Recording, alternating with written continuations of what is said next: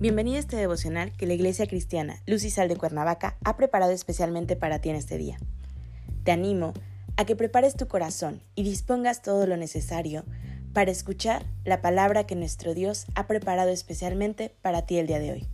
¿Listo? Vamos a comenzar.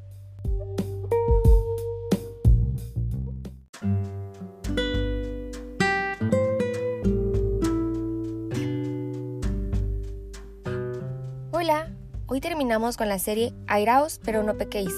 El tema de hoy es No obra justicia.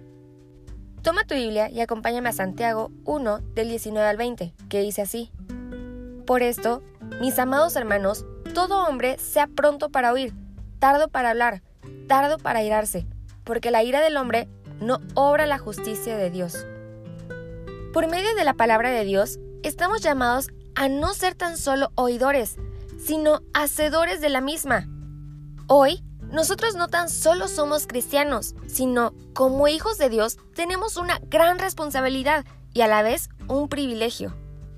Hemos sido llamados a vivir en la nueva vida abundante por la gracia de Dios y dejar atrás lo que era nuestra naturaleza antigua.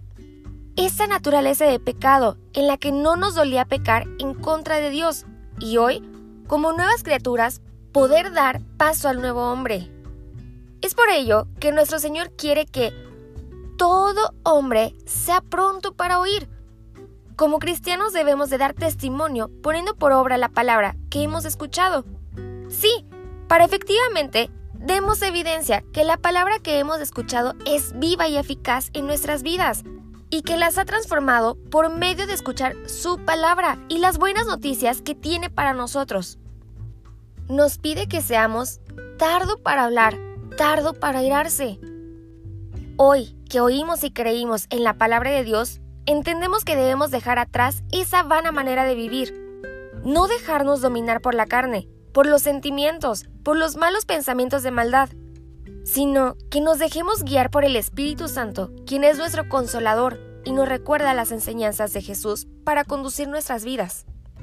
No estamos llamados a dar paso al enojo y mucho menos a la ira en nuestros corazones, sino a entregarlos y no dejarnos llevar por las pasiones de venganza, ya sean de palabra o de hecho.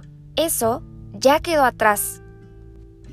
Esto es lo que el Señor nos pidió para que aprendamos a vivir hoy como pacificadores de la palabra, como hacedores de la misma, que reflejemos que las enseñanzas de Jesús las ponemos por práctica y que esa nueva vida sea evidente en la transformación a la que hemos sido llamados. No fuimos llamados a ser cristianos de nombre o por ser buenos, sino que somos cristianos porque debemos reflejar una vida cristocéntrica, practicando el amor que nos enseñó. Es por ello que debemos expresar gratitud a Dios y poner por obra su justicia. Al hombre agradecido con Dios que se sabe perdonado de pecados, que se sabe de una nueva naturaleza, que se somete su voluntad a Dios en respeto y en obediencia, que le adora, que le alaba, que ora y reconoce su poder y su grandeza, que es Dios único y verdadero a quien puede acercarse confiadamente hasta el trono de gracia y poner por delante de él sus peticiones, de esto sabe que no es por mérito propio, sino por la obra salvadora que Jesús hizo en esa cruz por amor a nosotros. Eso es lo que realmente, lo que refleja la justicia de Dios en nuestras vidas al haber sido justificados por su gracia. No hemos sido llamados a ser contenciosos. No hemos sido llamados a tomar venganzas ni permitir rencillas con nuestros semejantes. Hemos sido llamados para poner por obra el amor de Jesús y la gracia del Padre la justicia del hombre no obra la justicia de Dios. Acompáñame a orar. Gracias Padre por tus enseñanzas diarias. Señor, gracias te damos por esta nueva serie que impartiste a nuestra vida. Hoy queremos llevar por delante tu palabra, a no ser tan solo oidores, sino hacedores de la misma, Señor.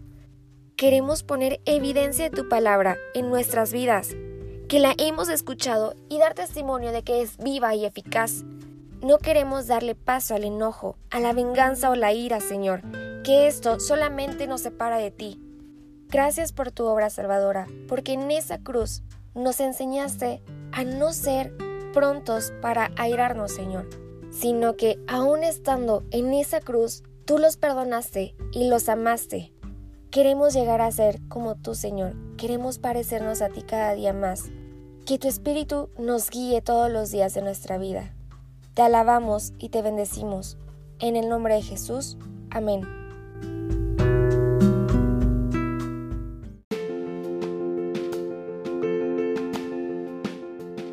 Ha sido un placer compartir la palabra contigo el día de hoy. Te animo a que no te pierdas ni un solo devocional de esta serie.